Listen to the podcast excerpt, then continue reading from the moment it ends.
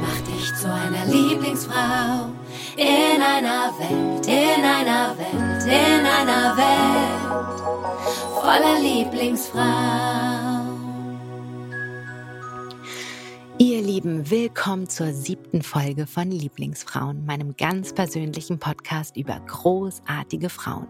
Frei nach dem Motto, mach dich zu einer Lieblingsfrau in einer Welt voller Lieblingsfrauen, lade ich mir jede Woche meine ganz persönlichen Lieblingsfrauen in diesem Podcast ein. Und diese hier ist meine allerletzte in diesem Jahr, kurz vor Weihnachten. Und heute freue ich mich sehr auf eine inspirierende, kreative und künstlerische Vollblutunternehmerin. Die liebe Seina Bayatpur ist zu Gast. Seina hat vor vielen Jahren den Society Club ins Leben gerufen. Ein großartiges Frauennetzwerk, das Frauen zusammenbringt, verbindet und bestärkt. Seiner hat darüber hinaus schon viele Unternehmen gegründet, ist einige Male gescheitert und erzählt, warum gerade das ihr größter Erfolg war. Sie liebt es zu schreiben und andere zum Leuchten zu bringen. Dabei war ihr Weg ein hart erkämpfter. Seiner floh mit sieben Jahren mit ihrer Mutter aus dem Iran und hat sich ein erfolgreiches Leben fern ihrer Heimat aufgebaut. Weshalb auch Freiheit und ein selbstbestimmtes Leben ihr wichtigster Wert ist. Wir sprechen über all die bewegenden Themen, dazu noch über Ex-Frauen, Neid und wie es auch anders geht. Freut euch jetzt mit mir auf die großartige Seiner Bayatpur. Liebe Seina, so schön, dass du da bist in meinem Lieblingsfrauen-Podcast. So schön, dass ich da sein darf. Aber ja, aber ja, es sind alle Lieblingsfrauen da und deshalb natürlich auch du. Du darfst hier auf gar keinen Fall fehlen. Ich glaube, du warst sogar einer der ersten, aber darauf komme ich nachher noch, warum du unbedingt, selbstverständlich in diesem Podcast stattfinden musst. Und wir starten immer gleich rein. Und zwar bevor wir gleich Deep Talk-mäßig einsteigen, spielen wir am Anfang gleich ein Spiel. Oh, okay. Und dieses Spiel heißt Ich liebe dich, weil. Und ähm, ja, das habe ich mir deshalb überlegt, weil ich glaube, es ist super wichtig, dass wir uns gegenseitig A, schöne Dinge sagen, dass wir auch wieder lernen, schöne Dinge anzunehmen und äh, ja, dass wir das wieder so integrieren in die Gesellschaft, ja, dass das so normal wird. Das würde ich mir total wünschen. Und deshalb würde ich dir gleich zu Beginn gerne einmal sagen, warum ich dich so liebe. Und ähm, ja, man sagt sich quasi gegenseitig eine kleine Liebeserklärung. Wie schön. Ja, oder? Und äh, es, in, äh, es gehört immer etwas Äußeres dazu und etwas zum Wesen. So, liebe mhm. Was liebe ich an dir? Also ich finde, du bist ja ein, ich würde fast sagen, ein Gesamtkunstwerk. Wenn ich dich sehe, ich glaube, du bist mit Abstand die am krassesten gestylte Person, die ich kenne. Also ich glaube, ich habe dich noch nie irgendwie so angezogen gesehen, dass ich das Gefühl habe, das hast du einfach so eben aus dem Schrank geschnappt. Wahrscheinlich tust du das, aber es sieht so aus, als hättest das alles ein Konzept mit Accessoires, mit der Tasche, mit Schmuck, mit äh, Jacke und Schal und also alles. Ich bin immer so beeindruckt und das Tollste daran finde ich, es wirkt trotzdem so unaufgeregt. Weißt du, es gibt so Menschen, wo ich das Gefühl habe, das ist so, oh, das ist so mit Anstrengung verbunden. Bei dir wirkt das vollkommen normal. Dann bist du immer wunderschön geschminkt. Ähm, und auch das sieht so normal aus. Überhaupt nicht zu viel oder so, sondern einfach schön. Ich meine, deine tollen Augen kommen dann immer so richtig doll raus und strahlen sowieso. Ähm, und ich finde das total beeindruckend. So, das ist das Optische. Und vom Innen finde ich so toll, also bei dir habe ich immer das Gefühl, dass du zu 150 Prozent wirklich dafür stehst, was du sagst, wer du bist. Du hast so eine Haltung, wo ich das Gefühl habe, das hat alles Hand und Fuß. Das ist alles total echt. Du gehst los für deine Wünsche und Träume und bist dann immer so ähm, ansteckend mit deiner Begeisterungsfähigkeit. Und das Schönste daran ist, du gehst nicht nur für dich los, sondern man hat immer in jedem Moment das Gefühl, du willst so viele Menschen wie möglich auf diesem Weg mitnehmen. In irgendeiner Art und Weise möchtest du unbedingt ähm, ja dein Glück, dein Erfolg, äh, alles teilen. Und das finde ich ist so eine Qualität, die man ganz selten sieht. Und das liebe ich sehr. Oh, das war so schön. Ich würde den Podcast an dieser Stelle beenden und mit dem Gefühl gehen. Nein, Spaß. Das, also besser kann es nicht werden. Und man soll ja aufhören, wenn es am schönsten ist. Also nein. nein, das okay. war, das war wirklich schön. Ich danke dir von Herzen. Das ist super, super lieb. Ähm, ja, ich will immer alle mitnehmen, das stimmt in der Tat. Ähm, fangen wir mit dem Äußeren an. Ich gebe das natürlich zurück. Ich liebe an dir, dass du bunt bist, weil es gibt so wenig Menschen, die einfach bunte Sachen sich trauen anzuziehen und die so, es passt immer und das ist so, und das führt dann auch gleich im Anschluss zu dem Inneren. Alles sieht so leicht und harmonisch bei dir aus. Ich liebe das, weil du, ich nenne dich auch mein Sonnenschein, nicht ohne Grund. Dein ganzes Wesen ist Sonnenschein. Und ich glaube, selbst wenn du einen Kartoffelsack tragen würdest, wärst du ein Sonnenschein.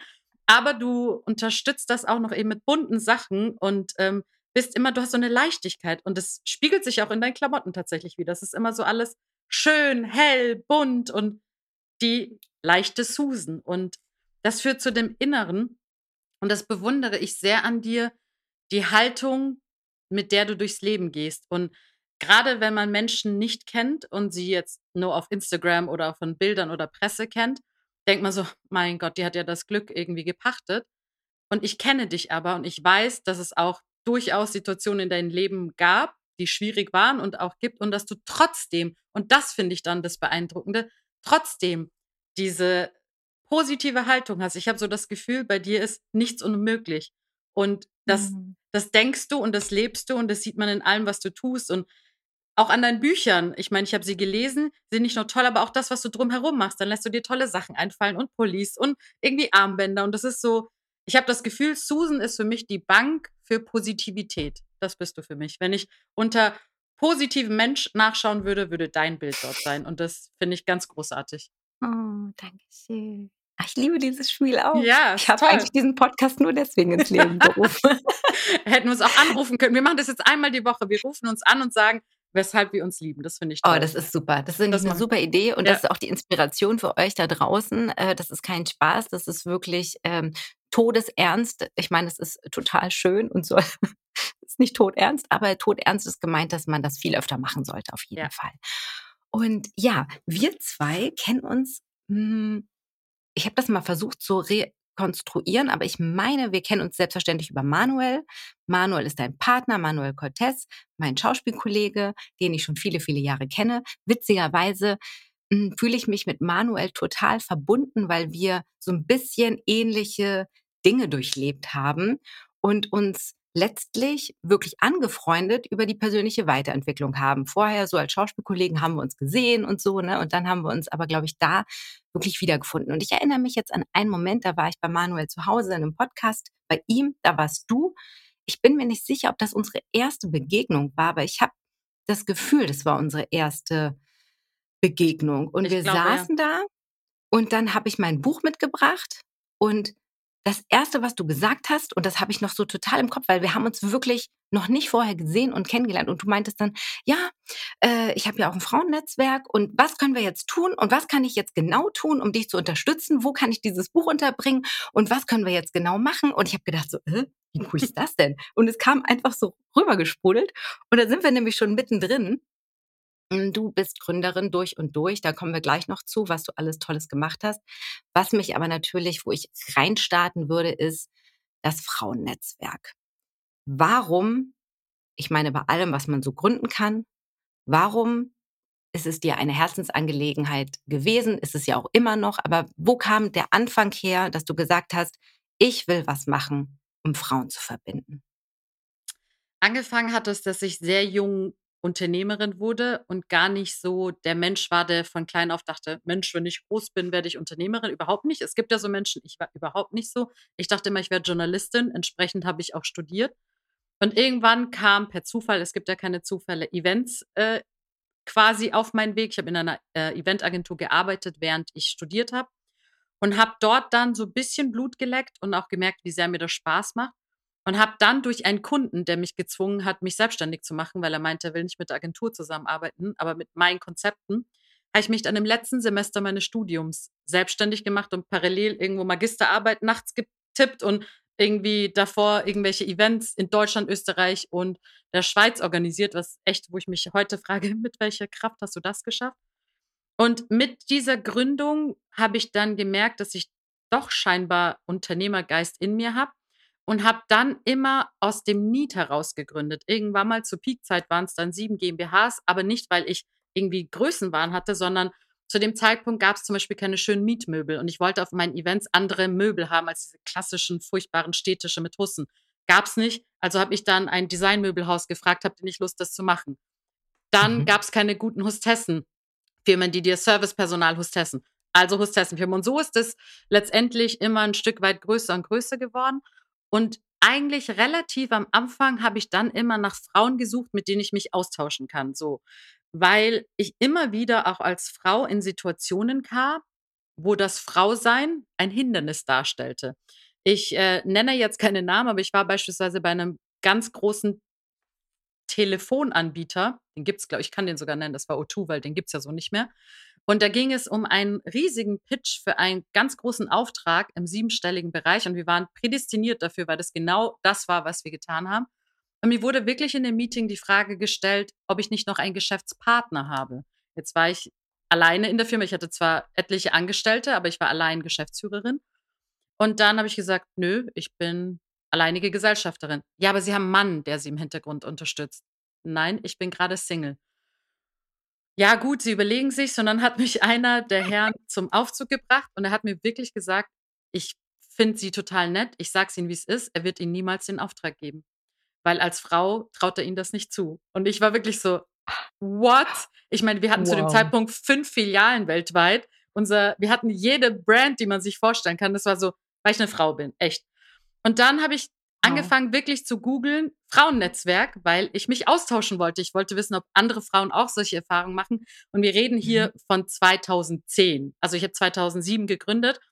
Es mhm. war so 2010. Mhm. Äh, und dann habe ich echt nichts gefunden zu dem Zeitpunkt. Inzwischen gibt es ja gefühlt eine Million Frauen. Gab es nichts. Ich habe dann nur von der Unikredit so eine Frauenvereinigung gefunden, wo man aber auch nur auf Einladungen rein konnte.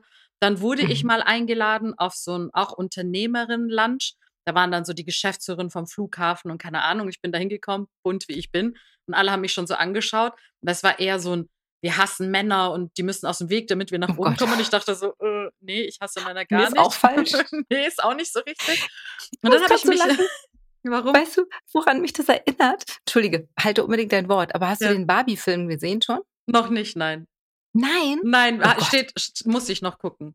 Du musst ihn gucken, weil das ist ja alles so umgedrehte Welt. Ne? Mhm. Und also die ganze hm, Patriarchat ist umgedreht und Barbie kommt quasi in, zu Mattel und dann sitzen da diese ganzen Männer am Tisch und sie steht dann mit dem Chef am Fahrstuhl und sagt, aber wo ist denn die, ihre Chefin?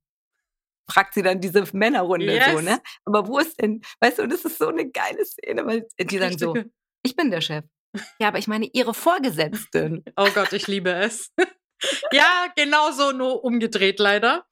Ja. Äh, und dann habe ich mich halt die ganze Zeit aufgeregt, was immer wieder so Situationen gab, wo ich halt schon das Gefühl hatte, irgendwie ich komme nicht weiter. Und dann gab es aber auch Frauen, denen ich begegnet bin, die in Führung waren, die aber total die Ellbogen. Ich so, hey, wollen wir uns mal austauschen? Ich bin ja keine Konkurrenz, ich meine, du machst dann. Aber da wurde wirklich so Ellbogen ausgefahren. Und dann habe ich mich die ganze Zeit mhm. aufgeregt. Ich so, A, warum gibt es keine Netzwerke, wo wir Frauen uns unterstützen? Und B, warum unterstützen wir uns nicht generell? Und das habe ich immer und immer wieder im Büro gesagt, bis meine damalige Assistentin irgendwann mal echt genervt davon gesagt hat, sag mal, was machst du beruflich? Ich so, Event, sie, dann mach halt mal ein eigenes für Frauen. Und das war wirklich dann so, und wie ich auch schon bei den Firmengründungen gesagt habe, ich bin so ein Mensch, ich mache dann einfach, habe auch nicht mhm. lange nachgedacht. Und dann haben wir, wir reden von einer Zeit, da gab es noch nicht mal Instagram, haben wir so einen mhm. Facebook-Post gemacht und ähm, haben unseren Kundenverteiler eingeladen in München. Und es kamen wirklich über 250 Frauen zum ersten Event. Und wir waren so, wow, da scheinen wir irgendwie ähm, was getroffen Nerv zu haben, getroffen. Nerv getroffen. Und dann hat sich eigentlich die letzten elf Jahre von alleine entwickelt. Und ehrlicherweise, ich wollte hundertmal damit aufhören, weil ich das ja parallel zu all dem gemacht habe, was ich so nebenbei gemacht habe. Geld verdient habe ich damit nicht. Ich habe immer nur Geld rübergeschoben von der Agentur. Also wir reden inzwischen von über einer Million Euro, die einfach mal kurz so in kleinen Beträgen darüber geflossen sind, weil alles war bei uns auch immer umsonst, weil ich wollte ja Frauen irgendwie äh, stärken. Und bis die Frauen auch irgendwann mal gesagt haben, du, wenn wir ins Restaurant gehen, zahlen wir auch für unsere Getränke. Warum ist bei euch immer alles umsonst? Ich so, warte, stimmt. Und dann hat sich das einfach so entwickelt, dass dann wirklich die Frauen mhm. auf uns zugekommen sind, mit den Erfahrungen, die sie gemacht haben, mit den Herausforderungen auch. Ähm, mhm. Und das Netzwerk, ich sage immer, das basiert wirklich aus den Erfahrungen von inzwischen. Gegründet haben wir es jetzt, äh, letztendlich sind wir nichts am 11., aber eigentlich seit meiner Selbstständigkeit 2007. Und dann mhm. habe ich wirklich auch angefangen, hinter die Materie zu gucken, warum unterstützen wir uns beispielsweise nicht oder warum trauen wir uns Dinge nicht zu. Und habe dann auch mit Universitäten Studien gemacht und habe so herausgefunden, weil irgendwann mal, wenn du auch oft bei deinem eigenen Geschlecht aneckst, und es gibt ja leider Gottes, wir kennen sie, diese Frauen, die eben nicht so wohlwollend sofort, sondern dich erstmal so von oben bis unten mustern und dich als Konkurrenz und Gefahr sehen. Das war auch der Grund, warum ich manchmal dachte, wozu tue ich das? Ich stecke mein ganzes Geld, mein ganzes Herzblut rein, so für dich, die mir dann total böse irgendwie begegnet. Und durch mhm. die aber Studien und durch die Recherche habe ich aber auch verstehen dürfen, woher das kommt. Am Ende des Tages waren wir ohne Mann früher nichts wert. Also was war dann die andere Frau? Die, die mir mein Leben quasi, mein Unterhalt, mein Haus, mein Ansehen wegnehmen konnte. Und das ist leider mhm. Gottes in vielen noch verankert. Und deswegen können die Frauen auch, die letztendlich nicht im Mangel sind, das sind Frauen, die selbstständig ihr Leben meistern können. Ich meine jetzt nicht die Selbstständigkeit, sondern die mit Nein. sich im Reinen sind und die können dir auf Augenhöhe begegnen. Und ich muss auch Absolut. sagen, es hat sich einiges gewandelt, was sage ich jetzt mal Quoten und sowas angeht. Aber an dem, wie wir Frauen untereinander oft zueinander sind, dürfen wir nach wie vor arbeiten, denn da hat sich leider Gottes in den letzten Jahren nicht so viel verändert. Deswegen liebe ich so Formate, Lieblingsfrauen. Oh mein Gott, wenn wir uns zusammenschließen, was für eine Macht können wir möglich. sein. Oh Gott. Ja, ja was wäre möglich. Ich glaube auch. Und ich glaube, wir sind da gute, sage ich mal, Vorbilder oder möchten gerne auch irgendwie gerne Vorbilder sein, dass es auch anders funktioniert. Ich glaube, ich würde auch noch mal noch einen kleinen Schritt mit dir zurückgehen. Ähm, ich könnte mir vorstellen, dass deine Herkunft auch ein eine Motivation ganz aus dem Inneren ist, Frauen zu stärken, weil ich glaube, wenn du uns jetzt ein bisschen erzählen magst, ähm, hat Freiheit und Selbstbestimmung, glaube ich, noch eine ganz andere Bedeutung in deinem Leben, was Absolut. Frauen angeht. Warum ist das so? Absolut. Und mir wurde es in diesem Jahr in der Tat erst so richtig bewusst, was das immer noch für einen Impact auf mein Leben hat. Ähm, als ich auch mich wirklich mit meiner Lebensgeschichte im Zug meines Buches beschäftigt habe, weil ich habe nie eigentlich davor so richtig die Assoziation zu meinem Frauennetzwerk und dass ich mich so sehr für Frauen einsetze, zu meiner Herkunft gesehen, bis ich es auch niedergeschrieben habe. Jetzt ist ja auch mhm. natürlich im Iran aktuell seit äh, eineinhalb Jahren, zwei Jahren natürlich diese Frauenbewegung, die erste Revolution von Frauen, was ja auch geschichtlich super spannend ist. Aber durch das Schreiben ist mir auch aufgefallen, wie sehr mich das als Kind schon beeinträchtigt hat und am Ende auch der Grund war, warum wir geflohen sind. Denn ich bin. Hol uns ein, da mal äh, ja, kurz rein. Also erstmal genau. natürlich, du bist aus dem Iran ursprünglich. Ich bin aus dem Iran, genau. Ich bin 1980 im Iran geboren. Ähm, ich glaube, sechseinhalb Monate nach meiner Geburt ging der Iran-Irak-Krieg los. Deswegen, ich bin Kriegskind. Also ich erinnere mhm. mich immer noch an gewisse Bilder, Bombenalarm, äh, dass du in den Keller runter musstest, ich erinnere mich an all diese Dinge, die auch super schlimm waren, wenn du dann irgendwie tagsüber gespielt hast und am nächsten Tag bist du an der gleichen Straße entlang und ganze Häuserblöcke waren weg. Also das ist alles sehr, sehr prägend. Aber trotzdem in deiner kindlichen Wahrnehmung kannst du damit irgendwie umgehen. Also ich habe es auch beschrieben, ich, wir mussten immer so einen kleinen Koffer packen wo dann Reisepass, irgendwie nötigste Zahnbürste, Unterwäsche war, weil das musste immer im Eck im Zimmer stehen und bei dieser roten Sirene, wenn quasi wieder ähm, die Bomben über der Stadt losgelassen wurden, musstest du diesen Koffer schnappen, runter in den Keller und dich an eine Säule setzen, weil das der sicherste Ort quasi war. Mhm. Falls es einstürzt, bleibt der Keller. Und für alle war diese, diese Tasche, die sie gepackt haben, was ganz Schreckliches. Und für mich als Kind war das meine magische Kiste. Denn meine Tante mhm. war zu dem Zeitpunkt schon in Deutschland und hatte mir so Glitzeraufkleber und Steine geschickt. Und die hatte ich heimlich da reingepackt. Äh, und das war für mich dann so, niemand weiß von meinem Geheimnis und ich werde meinen Goldschatz mitnehmen. Und dadurch mhm. habe ich trotzdem irgendwas Schönes in was ganz Schlimmem sehen können. Was aber geblieben ist, und das konnte man auch nicht in was Schönem verwandeln, war letztendlich für mich, und deswegen habe ich auch so eine unfassbare Abneigung gegen Kopftücher, weil ich einfach mit sechs, als ich in die Schule kam, gezwungen wurde, nicht nur ein Kopftuch, sondern diesen Hijab, diesen, diese komplette schwarze Verschleierung zu tragen. Und ich das absolut nicht nachvollziehen konnte, warum ich mich verstecken soll, weil ich bin von einer ganz selbstbewussten Frau, meine Mama war eine sehr bekannte Journalistin, die sich auch gegen das Regime letztendlich gestellt hat.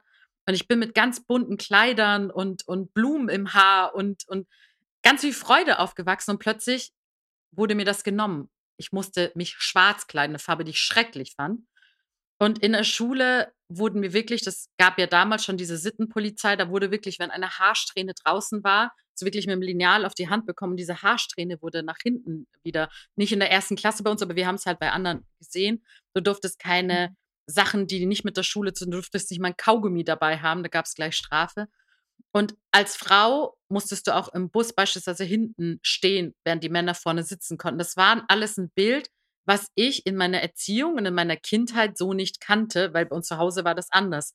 Und wenn du noch in diesem familiären Umfeld bist, kriegst du das nicht mit, was in der Welt da draußen mhm. passiert. In der Sekunde, wo ich aber eingeschult wurde und in dieses System kam, wurde mir das klar. Und ich habe erst in diesem Jahr auch in einer Auflösung, einer Glaubenssatzauflösung dann gemerkt, wie sehr das mitschwingt, oder das war letztes Jahr, äh, das war sogar letztes Jahr noch, wo ich gemerkt habe, warum ich mich nicht traue, so komplett vorne zu stehen und sichtbar zu sein und noch mehr Bühnen zu bespielen. Und es kam wirklich die Angst, dass sie mich holen. Wir haben das dann aufgelöst in, wer holt mich? Naja, ich habe ja immer noch diese kindliche Prägung. Wenn ich zu laut bin, zu bunt bin, meine Strähne draußen ist, holen sie mich und ich werde bestraft. Und das ist, glaube ich, mit der wichtigste Grund, der mir selber nicht so bewusst war, warum ich mich so stark für Frauen mache und einfach will, dass wir mit den gleichen Rechten in Freiheit leben. Denn für mich ist es so, ja, wenn die Frau sich verschleiern soll, weil der Mann seine Triebe nicht im Griff hat, dann soll er sich zur Hölle auch verschleiern. Dann reden wir von Gleichberechtigung. Und da gibt es auch für mich keine Diskussion. Viele sagen auch, sie tragen das freiwillig. Was daran ist freiwillig, wenn du in einer Kultur groß wirst, wo es die größte Schande ist, wenn du das ablegst, wo du dann nicht ehrenvoll bist, wo du deine Familie beschämst. Das ist für mich nicht freiwillig. Und deswegen mhm war für mich auch eine Zeit lang zum Beispiel absolutes Tabu. Und das sieht man jetzt ja bei Society doch in dem Bild, eine Frau, die Kopftuch trägt. Das war für mich so, nein, ich will das nicht unterstützen. Das hat sich aber gewandelt in, doch, weil ich will sie ja auch ansprechen. Und es gibt durchaus ja. Frauen, die das absolut freiwillig tun. Aber es ist für mhm. mich nicht die Masse. Und die anderen, die glauben, es freiwillig zu tun, will ich so weit zumindest abholen, um zu sagen, you don't genau. have to genau. do that. Und vor allem ist es ja auch wichtig, ähm, da die Wertung rauszunehmen ne, in unserer Position. Also ich lese gerade ein ganz tolles Buch, ähm, äh, gewaltfreie Kommunikation. Und ähm, das ist so schön, weil da geht es die ganze Zeit darum, wie schaffen wir es in einer Gesellschaft oder auch in der Partnerschaft oder mit Kindern, in, bei, bei der Arbeit, überall eigentlich, äh, Gespräche zu führen, ohne zu bewerten. Ne? Weil das ist ja immer das, der Anfang vom Ende. Ne? Also, dass wir einfach alles stehen lassen dürfen und die Bedürfnisse der anderen äh, erkennen und nicht eben die eigenen Triggerpunkte auf die andere Person zu projizieren. Ne? Und das ist super schwierig. Total. Aber natürlich, du möchtest natürlich die ganzen Frauen erreichen, aber das sind natürlich total, ja, also ich meine, logisch, du bist so aufgewachsen und ähm, Unterdrückung hat für dich natürlich eine ganz andere ähm, Bedeutung als für uns, die in Freiheit aufgewachsen sind. Und deswegen kann ich das total verstehen, dass du in dir drin, dass da was ist, was ja was brodelt, weil heute noch werden Frauen ins Gefängnis gesteckt und teils erhängt im Iran, weil sie sich weigern, diesen Hijab zu tragen. Wie gesagt, wenn es jemand absolut freiwillig tut, go for it. Ich bin ja generell leben und leben lassen. Und wenn du, keine Ahnung, was immer du auf deinem Kopf tragen willst, für mich ist es halt nur generell in diesem religiösen Kontext. Ich finde, Religion sollte nichts mit Staat zu tun haben. Und das ist ja ein religiöser Aspekt, warum Frauen Kopftuch ja. tragen. Und das finde ich das sollte getrennt werden. Und dann können ja. alle, die das für ihre Religion gutheißen, bitte tu's. Absolut. Aber ich finde nicht, dass es denen aufgezwungen werden muss, die das eben nicht möchten. Und das ist der Größteil im Iran, der das nicht möchte. Die Frauen möchten, sieht man ja auch trotz der ganzen Strafen, gehen sie nach wie vor, auch Stand heute, auf die Straße ohne Kopftuch und werden dafür verfolgt und geschlagen und keine Ahnung. Ja, ja, ich glaube, da dürfen wir alle noch mal dankbarer und demütiger sein, wie wir leben dürfen. Und ähm, dafür gehst du auch los. Und ja, du hast einiges gegründet, hast du ja gerade schon gesagt. Da waren es irgendwann, ich weiß nicht wie viele Firmen. Äh, einiges war erfolgreich, vieles hat nicht geklappt. Ähm, hast du, habe ich gelesen auch und du hast mir auch erzählt.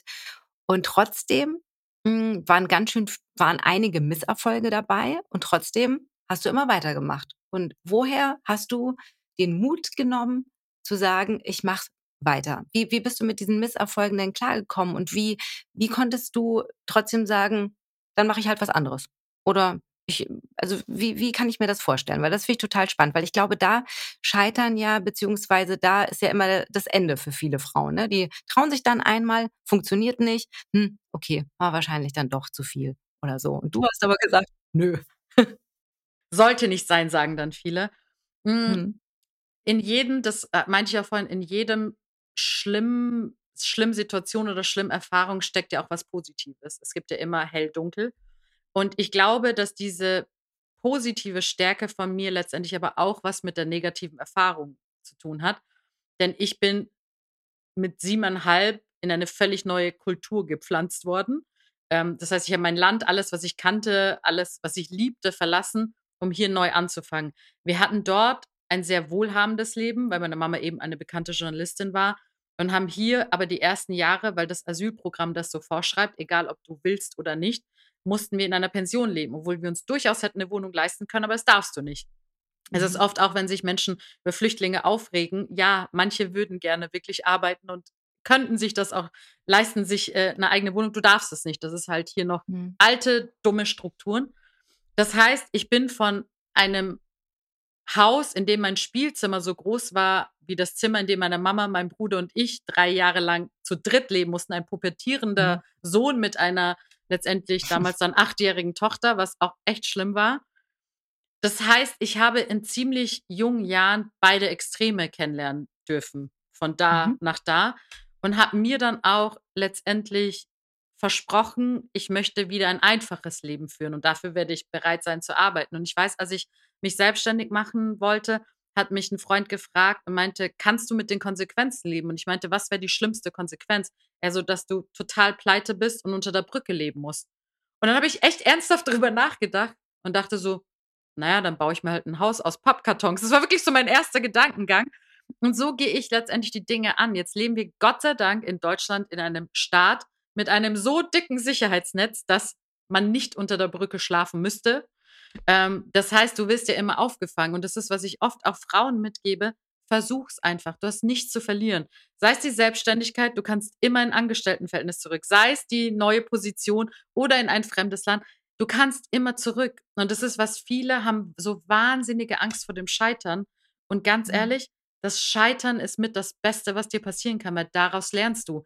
Wenn ich an Situationen in meiner Selbstständigkeit, jetzt während 17 Jahre zurückdenke, sind natürlich die Erfolge schön und an die erinnert man sich auch. Aber die Misserfolge haben mich letztendlich zu der Person gemacht, die ich heute bin. Dass ich klare Entscheidungen treffe, dass ich nicht jeden Mist mitmachen muss, dass ich 80 Prozent Vorkasse bei Kunden nehme und sonst nicht arbeite, weil ich keine Lust habe, meinem Geld hinterher zu rennen.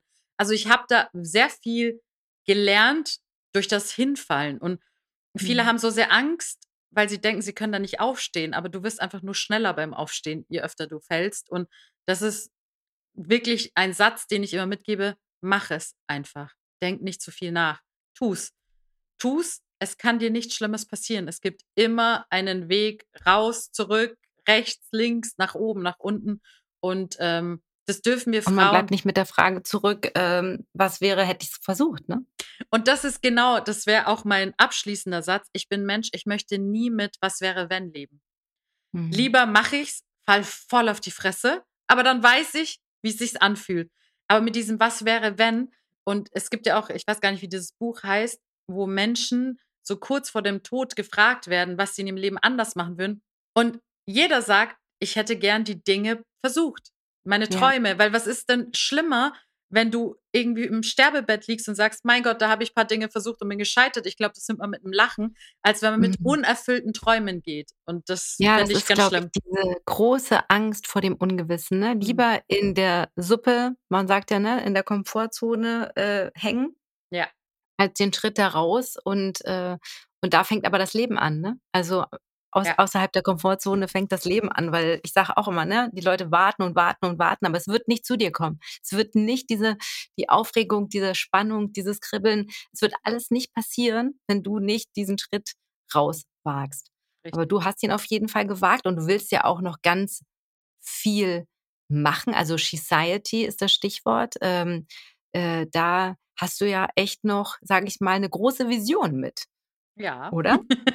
ja, ich möchte, und manche lachen immer, wenn ich sage, ich möchte das größte Frauennetzwerk der Welt werden. Die so, hui, hat den Ego. Und das hat halt gar nichts mit Ego zu tun. Nur je größer wir sind, desto mehr Macht haben wir, Dinge zu verändern.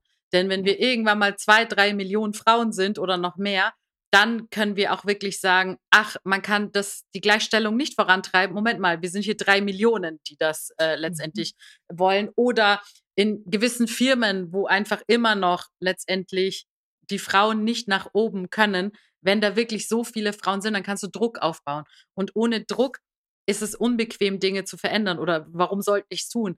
Und auf dieser Reise ist es uns nur so wahnsinnig wichtig, auch Männer mitzunehmen. Denn wir wollen nicht einmal das umdrehen. Wir haben ja immer, wir reden ja immer von diesem Wort Patriarchat. Es gibt ja auch das umgekehrte Matriarchat, was man nicht so verwendet.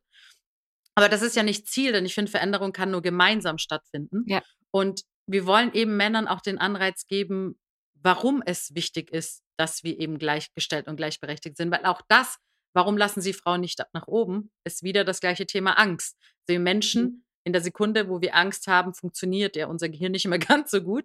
Mhm. Und mein Ziel ist es einfach, ein, ein Safe Place für Frauen zu schaffen, wo sie mit allem kommen können. Und das ist völlig egal, ob ich ein Backrezept brauche, simple mhm. as that, oder ob ich aus einer gewalttätigen Beziehung raus möchte oder ob ich in ein fremdes Land ziehe oder mich selbstständig mache.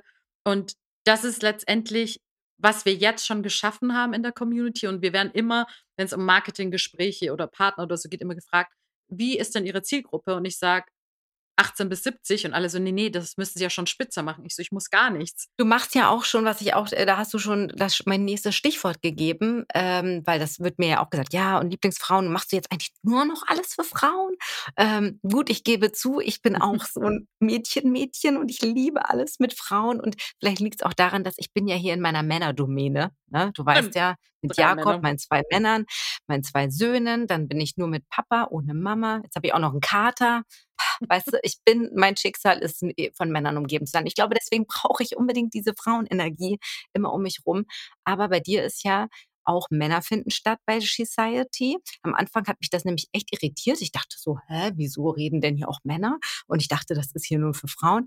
Aber hast du ja gerade schon erklärt, zusätzlich dein ähm, Partner an deiner Seite, Manuel, ist auch ein Teil ähm, in deiner Firma. Ihr macht nicht nur das zusammen, ihr macht super viel zusammen, ihr habt noch eine andere äh, Firma zusammen. Wie, ähm, wie funktioniert das? Also, dass ihr beide in dieser, wie ergänzt ihr euch da? In, ihr seid ja auch beide spirituell, beschäftigt euch viel mit Weiterentwicklung, ähm, beide auf unterschiedlichen und auch gleichen Teilen. Ähm, funktioniert das gut in der Partnerschaft dann auch zusammenzuarbeiten? Ihr Lieben, wie ihr vielleicht noch wisst, koche ich ja gar nicht gern und dadurch auch nur selten. Doch jetzt habe ich die perfekte Unterstützung bekommen, nämlich von Hello Fresh. Wir haben in der letzten Zeit einige Boxen mit der Family getestet und was soll ich sagen? Wir sind wirklich begeistert. Pünktliche Lieferung, alles spielend leicht und verständlich erklärt und es gibt viele tolle, abwechslungsreiche Rezepte und Ideen fürs Kochen. Und das alles in einer Box bequem nach Hause geliefert. Ihr habt auch Lust auf eine HelloFresh Box? Dann merkt euch unbedingt den Gutscheincode Frauen. Mit diesem sparst du in Deutschland bis zu 120 Euro, in Österreich bis zu 130 und in der Schweiz bis zu 140 Schweizer Franken. Der Versand auf die erste Box ist sogar kostenlos und der Code gilt für neue und ehemalige Kunden von HelloFresh. Sichert euch also gleich euren Rabatt mit dem Code Frauen und lasst euch frisches Essen direkt nach Hause liefern. Ich stöbere jetzt noch ein bisschen durch die vielen tollen vegetarischen vegetarischen Rezepte und ihr findet alle weiteren Infos und Links direkt in unseren Show Notes. Ich wünsche euch ganz viel Spaß beim Kochen. Kommt immer auf die Partnerschaft an. In dieser funktioniert es bestens und es erleichtert auch so unfassbar mein Leben, weil ich einen Partner habe, der meinen Job versteht, weil früher war das oft echt auch so ein Thema in Beziehungen. Gerade mit so einer Event- und Marketingagentur bist du viel weltweit unterwegs auf Partys dass du nicht die Partys erlebst, sondern das organisierst im Hintergrund, haben die vorherigen nicht gesehen. Dann ist er wahnsinnig dekoaffin. Das heißt, wir haben auch Aufträge, wo wir beide wirklich dastehen und dekorieren. Es funktioniert deshalb, weil wir beide den anderen nicht klein machen in seiner Größe. Jeder hat so seine Stärken. Ähm, ich bin zum Beispiel unternehmerisch viel stärker klar. Ich mache das seit 17 Jahren, wo er durch und durch Künstler ist. Also er vergisst ja teilweise seinen Patienten noch die Rechnung zu schicken, weil er da so ein Freigeist, so heißt ja auch sein Programm, wo ich, oder er überzieht dann oft irgendwie, die haben eine Stunde und er ist dann schon bei zwei und ich stehe schon so da und er guckt so, da bin ich halt Unternehmerin. Und anders ist seine Stärke und das liebe ich so, er gibt mir so oft einen anderen Blick auf die Dinge. Mhm. Gerade, und das wir, du warst ja selber auch bei unserem Retreat Anfang des Jahres, da waren wir 25 Frauen und er. Trotzdem mhm. ist er dann so kein Störfaktor. Er sagt ja immer, er ist eine Lady. Aber er gibt mir super oft eben eine andere Sichtweise, wo ich dann eben durch gewisse Trigger, die jeder von uns hat, oder auch eine Betriebsblindheit oder auch, weil ich gewisse Dinge nicht verstehe, weil ich selber betroffen bin und an meiner Bubble bin, gibt er mir manchmal so Impulse rein. Und ein Satz war, den ich nach wie vor so, der hat mich so beschäftigt, dann hat er zu mir gesagt, hör auf, so streng zu Menschen zu sein. Und der mhm. hat echt gesessen, es war wie so ein Bam. Und ich habe gemerkt, ja, nur weil ich diese Passion habe und mich und dafür brenne, kann ich das nicht von anderen erwarten. Es ist schön, wenn sie es verstehen und sich auch für andere einsetzen, aber es kann nicht meine Erwartungshaltung sein. Jeder gibt das oder ist auf der Bewusstseinsstufe, wo er gerade ist. Und das sind so Impulse gegenseitig, wo ich ihm dann aber auch mal einen Tipp gebe, das würde ich so machen. Also wie, wie leben ja, ihr seid wahnsinnig auf, auf Augenhöhe. Auf Augenhöhe, also, ja. Wie ich euch beobachtet habe, also Michael hat das sehr auch ähnlich an, an unsere Partnerschaft erinnert. Ähm, also was ich total schön finde, was man bei euch einfach sehr gut sehen kann, ihr gebt euch so viel Raum und äh, lässt den anderen halt wirklich total strahlen. Und ähm, das ist das ist, sieht man sofort. Jeder darf so viel, ähm, so groß sein. Ne? Und, ähm, und das ist so, so schön zu beobachten. Und deswegen funktioniert das wahrscheinlich auch, dass er dann einfach mit 25 Frauen dabei sein kann und Total. sich auch, ähm, ja, also dich auch machen lässt in deinen, in deinen Fähigkeiten, du ihn und das sich dann ergänzt. Also ich glaube, du hast irgendwann auch gesagt, das war vorher, äh, schon auch eine Herausforderung, als so eine starke Frau ähm, einen Partner zu finden. Also ich glaube, Absolut. ich habe auch einige in meinem Freundeskreis, wo ich denke, so sag mal, also wenn, also wer, wenn die nicht, wer denn dann sonst? Ja, da müssen doch die Männer hinterherrennen. Aber dann sagen die auch zu mir, ja, das ist irgendwie, nee. Nee, also bis er kam, war das echt äh, immer wieder vom Regen in die Traufe, weil Männer, wenn sie dich kennenlernen, finden es ganz toll, dass du Unternehmerin bist und stark bis sie merken, was es bedeutet. Du bist Unternehmerin und stark. A, du bist super oft unterwegs, was bei Männern völlig selbstverständlich ist, wenn sie das dritte Mal das mhm. Abendessen absagen, weil sie in einem Meeting sind. Bei einer Frau geht das gar nicht. Ähm, mhm. Oder auch in gewissen Dingen, ich brauche keinen Mann, der mich ernährt oder ich liebe aber trotzdem und ich bin auch nicht so eine Frau, weil viele sagen ja in der Emanzipation und Gleichberechtigung, ich will nicht, dass er mir den Mantel hält oder die Tür aufhält. Doch, ich finde es menschlich eine tolle Geste, wenn mir mein Mann die Tür aufhält. So, warum nicht? Also ich bin da auch nicht ja. in der Form übertrieben, aber trotzdem brauche ich niemanden, den ich anschmachte und der mir irgendwie irgendwas ermöglichen muss finanziell. Ein Mann muss mich letztendlich auf der spirituellen und geistigen Ebene, da will ich ihn anschmachten und nach oben gucken. Und das kann ich bei ihm. Und er ist so, dass er will, dass ich noch größer werde und noch mehr leuchte, was vorher, wo ich immer das nicht nur das Gefühl, sondern manche haben es auch wirklich zur Sprache gebracht. War es noch einer meiner ersten Beziehungen, da habe ich dann Karrieresprung gemacht, bevor ich selbstständig war. Und da meinte er so zu mir, ja, aber jetzt verdienst du ja mehr als ich. Das finde ich blöd. Ich fand dich irgendwie cooler, als du noch Kindern Nachhilfe gegeben hast. Und das ist wirklich en gros das, womit die nicht so klar kam, wenn eine Frau dann, oder wir kamen irgendwo hin und ich wurde gesehen. Nicht er. Ich, wir haben wegen mir mhm. das Upgrade bekommen, weil ich mit dem Hotel zusammenarbeite. Jetzt hat er, Gott sei Dank, das Glück, auch aus diesem Mangeldenken komplett raus zu sein, dass eine starke Frau total toll ist neben ihm, wird natürlich selber auch gesehen, äh, dadurch, dass er eben Schauspiel ist, also hat seinen Raum. Und dadurch können wir uns beide ableveln. Und ich finde das in Beziehung, und ihr seid für mich auch eine der wenigen, wenn man euch beide eben trifft, ist es Susan und Jakob. Also man erinnert sich an euch beide. Und ich habe so oft begegne ich Paaren, wo ich einen der beiden vergesse, weil der eine so viel Raum einnimmt, dass der mhm. andere mhm. überhaupt nicht zu Wort kommt und sich nicht entfalten kann. Und das merken die nicht in der Dynamik. Aber es ist oft, mhm. wo wir wirklich so neue Paare kennenlernen und dann sage ich, ah, da waren ja, und wie hieß sie nochmal oder wie hieß er nochmal? Weil der eine dann mhm. so viel so, boom, ich bin ja, da. Krass. Und Stimmt. Das, das, wird dann auch vielleicht auch so ein Wir, ne? Also das ist ja auch so gefährlich. Das gibt es ja dann nicht mehr die Individuen. Und äh, das ist, das ist, glaube ich, dann der Punkt, wo es gefährlich werden kann. Ge gefährlich und wo man sich auch selbst vergisst. Also ich ja. habe auch Freundinnen, die mit ihrem Partner auch Unternehmen haben und das auch sogar gut funktioniert hat, aber wo dann so ein blindes Vertrauen auch war. Und jetzt haben sie sich getrennt und sie mhm. steht vor dem Nichts, weil sie jetzt erst in die Zahlen guckt und sagt, er hat eigentlich die Firma an die Wand gefahren. Sie hat da nicht hingeguckt. Also dieses blinde Vertrauen oft. Und wir sind so, wir arbeiten zusammen, aber jeder hat seine Zahlen im Griff. Das wird ganz normal. Wir rechnen ganz normal da ab auf Projekten. Wenn ja, also ihr Projekt bleibt dann Kollegen auch irgendwo auf Kollegen, genau. Ebene. Und die Liebe darf nicht blind machen. Und das ist, glaube ich, mhm. auch das mhm. Geheimnis, wie eine Partnerschaft funktionieren kann, wo man auch zusammenarbeitet, wenn man nicht da eben komplett das hier macht, sondern einfach mhm. schaut, wo kann man sich unterstützen und stärken, aber trotzdem mhm. seine Sachen ja. im, im Blick hat. Definitiv. Und ich muss da kurz hin, weil ich die Geschichte so lustig finde. Ähm, ich weiß, das ist jetzt ein, ein, komischer Übergang, passt nicht. Wupp, egal, wir tun so, als wären wir da gelandet. Aber ich finde es einfach so witzig. Ich muss kurz zur Ex-Frau-Geschichte kommen. Ja, ich liebe diese Geschichte. Es gab eine Frau vorher in Manuels Leben. Ich kenne sie auch und die mag ich auch sehr und finde sie auch ziemlich cool in allem, was sie so tut.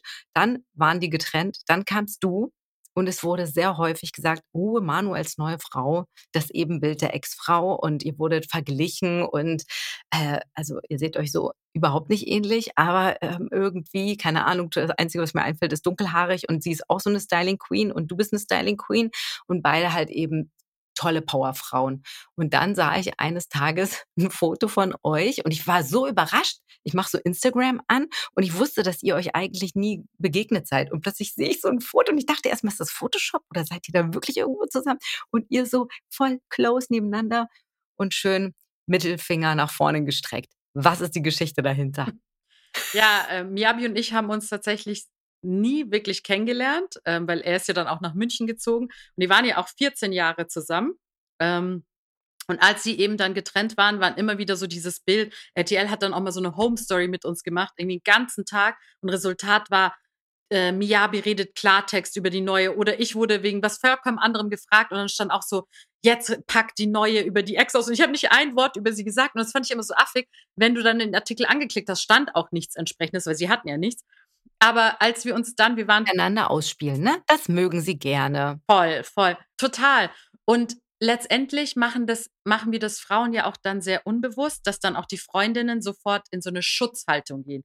Und als diese Vergleiche kamen, kamen meine Mädels sofort und ein, zwei haben auch dann das S-Wort benutzt, was wir Frauen immer sagen, du bist doch viel toller als die SCH. Mhm. Und ich so, stopp. Und dann hat sie mich so angeguckt, ich so, warum?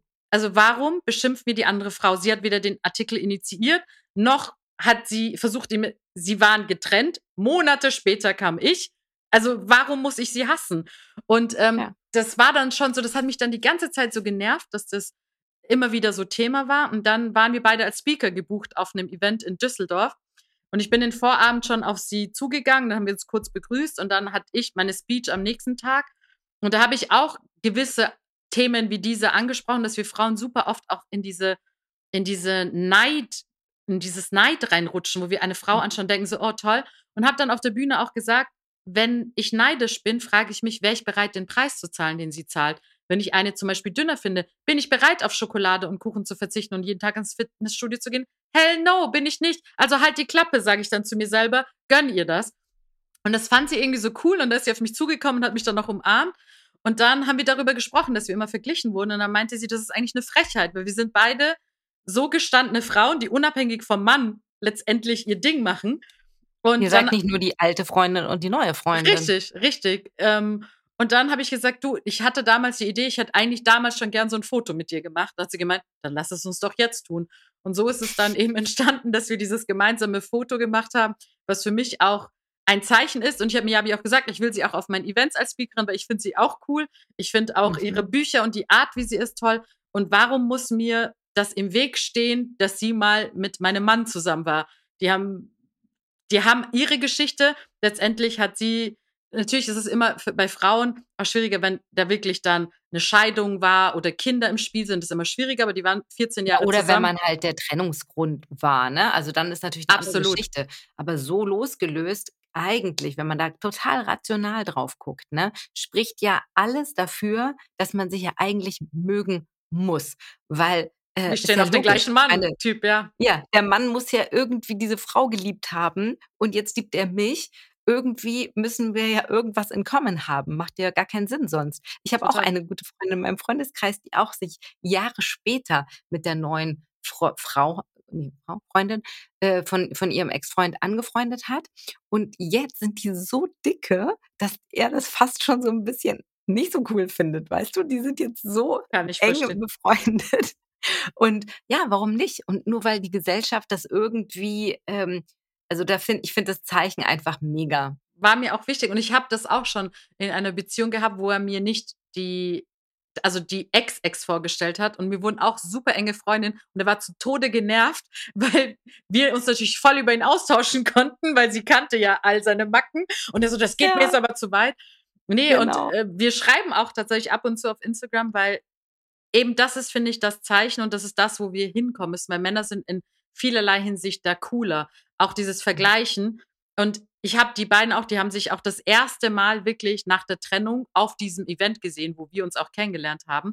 Und die beiden haben dann auch zum ersten Mal wirklich sich ausgesprochen, weil sie nach der Trennung nie so richtig geredet hatten. Und ich bin dann auch weggegangen und habe mir selber auch die Frage gestellt, warum kann ich das? Warum kann ich denen den Raum geben und weggehen, mhm. ohne auch nur mühe eifersüchtig zu sein? Ja, weil ich bei mir angekommen bin weil ich meinen Wert kenne und das wäre früher vielleicht anders gewesen, aber ich bin sogar echt den Gedankengang so weit gegangen, naja, vielleicht verlieben die sich jetzt neu ineinander, dann mhm. wäre das so. Nein, also weißt du, dass man das ja. einfach nur so weiterdenkt. Weil viele ja, Frauen ja, haben ja immer diese Angst, ich verliere dann den Mann.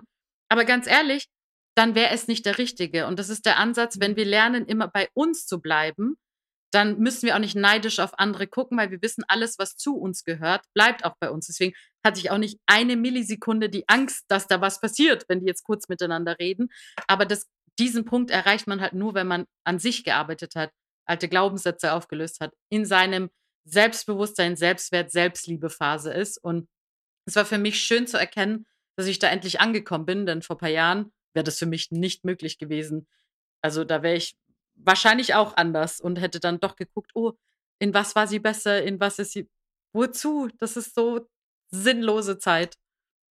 Wow, ey, das ist so beeindruckend und so schön und so inspirierend. Ich glaube, dass ganz viele, die hier zuhören, ähnliche Situationen kennen und ja, anfangen, da vielleicht auch ein bisschen anders drauf zu schauen. Ne? Also ich glaube, das ist ja natürlich immer der Weg zu sagen, okay, sich die richtigen Fragen zu stellen, warum gehe ich da so in die Situation? Und da finde ich das sehr schön, dass du da so bei dir angekommen bist. Und einen oh. Satz muss ich auch noch sagen, weil du auch meintest, ja. wenn man da viele Frauen hassen ja auch die andere, weil manchmal sind Frauen auch der Trennungsgrund. Und ich, das ist jetzt wieder total Gossip, aber wie bei Justin Bieber, Selena Gomez, und das ist ja heute noch, die sind inzwischen, keine Ahnung, sechs Jahre verheiratet, sind ja die Fangemeinden der Frauen, die die Frauen nach immer noch so gegeneinander irgendwie so aufhetzen. Und das ist, finde ich, selbst wenn sie der Trennungsgrund war, er hat doch entschieden. Warum geht keiner auf den Mann? Und das ist für mich jetzt, weil man, weil die meisten kennen natürlich diese Geschichte. Ähm, aber das ist auch so ein Sinnbild unserer Gesellschaft, dass der Mann, der sie betrogen und verlassen hat, um den schert sich keiner, aber wir Frauen gehen aufeinander los und ist das so. Und das ärgert, das ärgert mich so, weil ich mir denke, hallo, ja, wer immer auch da schuld war, aber wieso sieht man nicht, dass der Mann die Entscheidung getroffen hat und sie verletzt und verlassen hat, sondern warum geht man auf die neue Frau dann immer los? Und das ja. ist auch etwas, wo ich Frauen oft animiere, guck mal genau hin, wer der Schuldige ist, wenn es einen Schuldigen vor gibt. Vor allen Dingen, ja, und vor allem auch bei sich zu bleiben. Ich meine, überhaupt den Move zu machen, irgendwelche Menschen gegeneinander auszuspielen und auch noch Fremde, ja. Ich meine, das, das ist nochmal ein neues Thema, das könnten wir jetzt aufmachen, das machen wir aber nicht auf, weil es zu groß ist. Aber definitiv der Appell, äh, bei sich zu schauen und äh, ja, also was, was triggert mich da und was kann ich da in meinem in meinem Feld und in mir drin aufräumen, ähm, anstatt irgendwelche anderen fremden Menschen anzugehen. Ja, Total. das macht gar keinen Sinn. Hast du ein Paket von mir bekommen? Habe ich, das liegt hier. Es ist wieder Spielezeit. Okay. Magst du gerne Spiele? Ich mag Spiele, ja. Also in dem Paket sind drei Umschläge. Die darfst du schon mal rausnehmen. Okay, habe ich hier. Oh, und da kommt ganz viel Genau. Glitzer raus. Das finde ich super. Ja, Glitzer ist immer Juhu. wichtig. Und ähm, wir äh, haben ein Glücksrad. Ich habe das hier auf meinem Telefon und ich Mhm. werde das Glücksrad entscheiden lassen, welches Spiel wir spielen. Dieses, gan- diese ganze Kategorie heißt Mutausbruch und die habe ich mir deshalb Mhm. ausgedacht, weil äh, wir Frauen definitiv mutiger sein dürfen. So wie du es vorhin so schön gesagt hast, dass du immer einfach machst. Das ist, glaube ich, so die Idee dahinter ja, dass wir einfach nicht so viel nachdenken und einfach machen. Und deswegen spielen wir jetzt ein lustiges Spiel.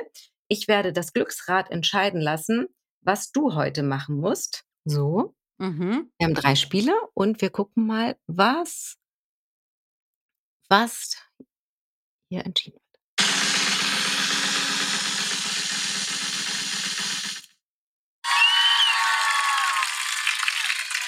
Miss President.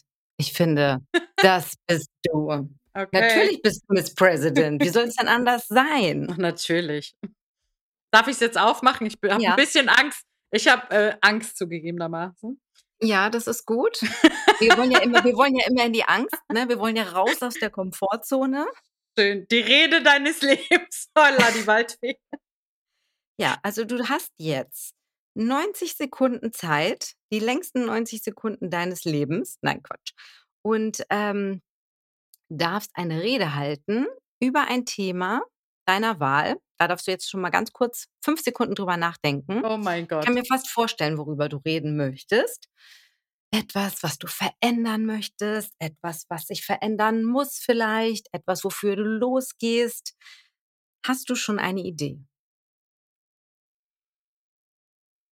Thema Leuchten, in deine eigene Leuchtkraft zu kommen. In deine eigene Leuchtkraft zu kommen. Ich werde jetzt den Timer stellen. 90 aber Sekunden. Leider, Okay. leider werde ich dir innerhalb deiner Rede ein paar Worte reinsagen, die du Oh. dann ganz liebevoll in deine Rede integrierst, als ob sie da Oh reingehören. mein Gott. Okay. Und weil wir die Leute uns ja nicht sehen können, nur hören, werde ich sie immer kurz sagen. Okay? Bist du Toll. bereit? Toll. Ja, super. So, Sena spricht heute über, wie du in dein Leuchten kommst. Und bitteschön. Wir alle sind Lichtgestalten. Wir kommen als Licht. Und umso wichtiger ist es, dass wir im Laufe unseres Lebens auch wieder zu Lichtwesen werden. Campingplatz. Manchmal bist du auf einem Campingplatz und du hast deine Lampe vergessen. Aber auch da ist es wahnsinnig wichtig, dass du dein inneres Leuchten entzündest und wirklich realisierst, dass du totale Lust auf einen Cheeseburger hast. Cheeseburger. Denn wenn du den Cheeseburger isst, dann erst kannst du dein gesamtes Leuchten entfachen, denn dann hast du keinen Hunger mehr, weil Hunger hindert dich natürlich total zu leuchten. Deswegen, deswegen ist es so wichtig, dass du, wenn du manchmal auch in dein Leuchten kommst und manche Menschen das nicht akzeptieren und dir einen Shitstorm geben, trotzdem immer bei dir bleibst. Es ist nicht wichtig, was dein Außen von dir hält oder von dir erwartet, sondern wie du dich selber wahrnimmst und wer du sein möchtest. Deswegen geh immer voran, glaube an dich, Ballermann. glaube an dich und probiere auch mal total verrückte Dinge aus. Flieg mal zum Ballermann, geh dort in den Bierkönig, tanz auf der Bar, dreh dein Leuchten dort auf und komm in deine volle Kraft. Und wenn du dann total ausgelaugt bist, geh nach Hause und erinnere dich an deine Kindheit und schau einfach eine Folge Die Schlümpfe.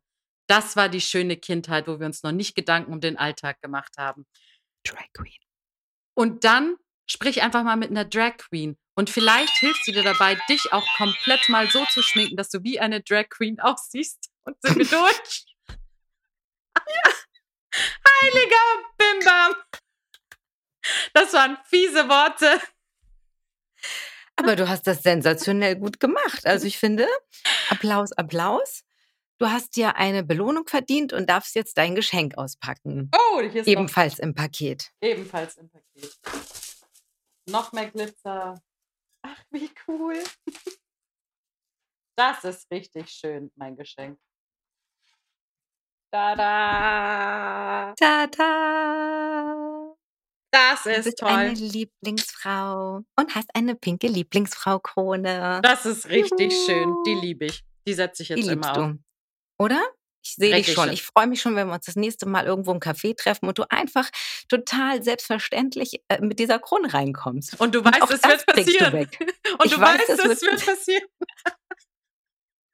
ich finde es sensationell.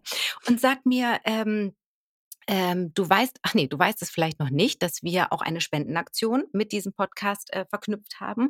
Und okay. zwar gehen pro Folge 1000 Euro gemeinsam mit Eagles Charity Club an die Arche.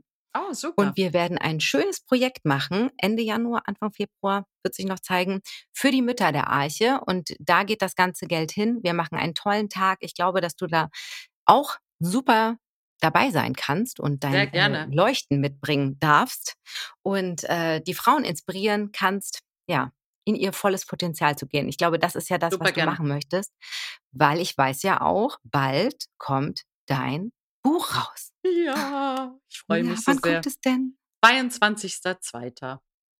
Oh, was für ein tolles Datum. Oder 22.02.24, finde ich super. Sensationell. Wie heißt es? Steh auf und leuchte damit das Glück mhm. dich finden kann. Oh, das ist so ja. schön. Und ich durfte nämlich schon ein bisschen reinlesen und bin ganz, ganz gespannt äh, darauf, die ganze Geschichte zu lesen. Aber es ist schon am Anfang sehr emotional und hat mich sehr berührt. Und ich freue mich richtig doll, wenn es dann rauskommt oh, und ich das dann zu Ende lesen darf. und sag mal, wer sind denn äh, deine Lieblingsfrauen, die dich inspirieren? Allen voran meine Mama, weil sie mir von klein auf beigebracht hat, nie aufzugeben und immer wieder aufzustehen, wenn man hinfällt. Das ist definitiv so meine beste Freundin und auch immer mein starker Halt gewesen. Ich glaube, von ihr habe ich auch diese, diese Revolutionerin in mir, die immer sagt, nein, und wir machen weiter. Das, die würde ich allen voransetzen. Und dann auch eine Person, die mich gerade in den letzten Jahren, meine beste Freundin und ich kennen uns in der Tat seit sie 17 und ich 16 sind bin, aber so wirklich eng wurde es die letzten, sag mal, fünf, sechs Jahre und gehört auch absolut zu meinen Lieblingsfrauen, weil sie wie so ein Fels in der Brandung ist und mir oft einfach auch den Weg weist, wenn ich ihn verloren habe, durch alte Trigger. Und sie ist auch mit maßgeblich dafür verantwortlich, dass ich mit Manuel zusammen bin, lustigerweise, hm. weil ich am Anfang wieder in meine Muster und Ängste verfallen bin und sie da wirklich stand wie so ein Fels und gesagt hat, sie hat das schon gesehen, was, wo ich noch gebraucht habe, weil ich so in meiner Angst war. Und sie ist einfach da und sie ist auch, manchmal schaffe ich es mal zwei Monate nicht, sie anzurufen, wie jetzt die letzten oder telefoniert haben wir bei uns zu sehen. Und sie ist nie so nachtragend oder böse. Und das finde ich so ganz groß an ihr, dass ich immer weiß, sie ist da. Und das ist wunderschön. Oh, ja, toll. So ja, schön. Richtig schön. Ja, dann bist du natürlich einer meiner Lieblingsfrauen, eh klar. eh klar. Auch eine Lieblingsfrau, die bei dir letztens im Podcast war, die möchte ich schon an dieser Stelle auch erwähnen, ist die Mimi, äh, mhm. die auch äh, in mein Buch äh, sogar in, in das Cover was mit reingeschrieben hat, weil sie auch dieses Jahr mit Initiator war, noch, ja, noch stärker meinen Weg zu gehen. Da war mhm. sie wirklich und hat mir da auch nochmal so ein paar Impulse gegeben, wo ich dann nochmal echten Wandel durchgemacht habe. Und ähm, deswegen gehört sie auf jeden Fall auch mit zu meinen Lieblingsfrauen. Oh, so schön, so schön. Ich mag es ja fast nicht sagen, aber wir, wir, sind schon fast am Ende oh angekommen. Oh es ging so wahnsinnig schnell, aber ich habe noch eine ganz schnelle, schnelle Schnellfragerunde. Hast okay. du noch Lust? Na klar, ja. habe ich Lust. Sehr schön. Und zwar sind es drei kleine Fragen. Und meine erste ist, ähm, wenn, was würdest du deinem jüngeren Ich heute sagen, mit allem, was du heute weißt? Die kleine zehnjährige Sena, die hm. gerade kurz erst in Deutschland ist. Und ja, was würdest du ihr sagen? Vertrau dem Leben. Vertrau dem Leben, weil alles so kommt, wie es für dich vorherbestimmt ist. Und im Laufe der Zeit verlieren wir oft das Vertrauen oder unseren Glauben. Und ich würde ihr sagen, vertrau dem Leben, dass alles gut wird. Mhm. Schön. Und meine zweite Frage ist, was findest du am allercoolsten daran, eine Frau zu sein? Oh Gott, alles. ich finde ich find es toll, eine Frau zu sein, weil das Frausein so viele Vorteile auch hat. Allein diese Empathie, die wir von Geburt an mitkriegen, die Art, wie wir sind, dass wir Mütter sein können, dass wir unsere Träume verwirklichen, dass wir aber auch diese Weiblichkeit einsetzen können. Wir haben letztendlich ist jede von uns ein magisches Wesen, die so viele Urkräfte in sich trägt. Ich liebe es, dass wir uns anziehen können, dass wir Kleider, also Männer können sich auch anziehen, aber dass wir Kleider tragen können und dass wir uns schminken können und dass wir unsere, unser Aussehen auch immer wieder so massiv verändern können, wo Männer echt teilweise Einschränkungen haben. Wir können die Haare lang und kurz und lockig und Gut, es bricht ja gerade ein bisschen auf. Ne? Das bricht ein bisschen auf. Äh, was auch fair enough ist, ist fair enough. Also da muss man das an der Stelle sagen, da nimmt ihr euch, seid ihr auch auf Augenhöhe. also Manuel und du. Dieser Mann hat genauso viel Klamotten wie ich und ich habe verdammt viele Klamotten. Das habe ich vorher auch noch nie so erlebt. Aber nee. vor allem liebe ich die Sanftheit, die eine Frau mhm. ganz automatisch haben darf und zeigen darf, die Männern manchmal verwehrt wird und als Schwäche mhm. angesehen wird. Bei uns wird es auch als Schwäche deklariert, aber ich finde, das ist unsere allergrößte Stärke. Eben ja. diese Schwäche, diese Sanftheit. Ich würde sie nicht Schwäche nennen. Es ist für mich eine pure, reine Sanftheit und die finde ich wunderschön. Absolut. Und zum aller, aller Ende werden wir noch mal eine Runde manifestieren. Mhm. Und zwar treffen wir uns in zehn Jahren wieder und du sagst, Susan, weißt du noch, vor zehn Jahren haben wir den Podcast aufgenommen, Lieblingsfrauen. Und ist es nicht krass, was sich alles verändert hat? Und am tollsten ist doch das jetzt. Was würdest du mir erzählen, was sich in zehn Jahren vielleicht verändert hat? Am tollsten ist, dass wir Frauen inzwischen wirklich gleichgestellt und gleichberechtigt sind, dass wir einander mit Wohlwollen und Liebe begegnen und um noch einen privaten Manifestationswunsch reinzubringen und dass ich es geschafft habe, weltweit meine Retreat-Zentren für Frauen zu haben, wo sie jederzeit hinkommen können, um aufzutanken. Hm, wie schön. Da sind wir dann, oder? In zehn da Jahren. Da sind wir dann. Entschuldige, wir wohnen dann dort eigentlich. Natürlich. Wo sind wir? In Thailand. Ich glaube, wir sind in Thailand am Strand und ich komme gerade raus aus dem Retreat-Zentrum und sage, oh, weißt du noch, vor zehn hm. Jahren? Und du so, ey, ja. Ja, der, das gefällt mir, das gefällt mir. Thailand, Italien, Hauptsache Meer, Hauptsache irgendwo am Meer. Ich bin da ganz offen. Italien, Thailand, Hauptsache Spanien. Hauptsache so. Spanien. so wird sein, meine Liebe. Es war so schön. Ich freue mich. Ich bin äh, mit dir im, im Visionieren, im Manifestieren, im alles aufbauen, was uns Frauen näher bringt. Ich finde es so großartig, was du machst. Ich äh, freue mich, dass ich da auch ein Teil von sein kann. Weltfrauentag geht's los nochmal. 8.3. ein genau ein großes Festival in München, zu der alle herzlich eingeladen sind. Da ist das Überthema Create. Wir wollen ins Erschaffen kommen.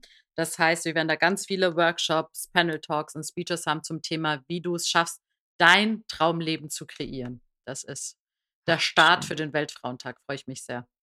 Toll. Also ich hoffe, wir sehen uns alle in München am, sag nochmal, 8.3., ne? 8.3., genau. Society und ich bin natürlich auch dabei. So schön. Ich Danke, mich meine sehr Liebe. Auf dich. Danke dir. Schöne Geschichten und Inspiration und vor allem für dein Licht. Danke dir, dass ich dabei sein kann. Love you. You too. Tschüss. Tschüss. Ja, das war sie auch schon wieder, die siebte Folge. Wow, ich kann es immer noch nicht glauben, dass wir schon sieben Folgen Lieblingsfrauen aufgenommen haben in diesem Jahr. Und es war wieder, ja, wunderschön, inspirierend, voller Licht. Und das passt jetzt auch zu der Zeit. Ich wünsche euch eine wunderschöne Weihnachtszeit mit euren Liebsten, voller Liebe, Frieden, natürlich einen gesunden, guten Rutsch ins neue Jahr und da hören wir uns wieder am 11. Januar. Dann gibt es eine neue Folge von Lieblingsfrauen mit einer, oh, ja, großartigen Frau. Wie soll es anders sein? Und wenn ihr ganz viel Freude hattet beim Zuhören, dann freue ich mich natürlich, wenn ihr mir ein Feedback bei Social Media dalasst, wenn ihr es weiter sagt, euren Lieblingsfrauen, euren Lieblingsmenschen hier mal reinzuhören. Ja, und bis dahin, alles, alles Liebe dies ist eine Produktion von Centerhood. Mach dich zu einer Lieblingsfrau in einer Welt, in einer Welt, in einer Welt voller Lieblingsfrau.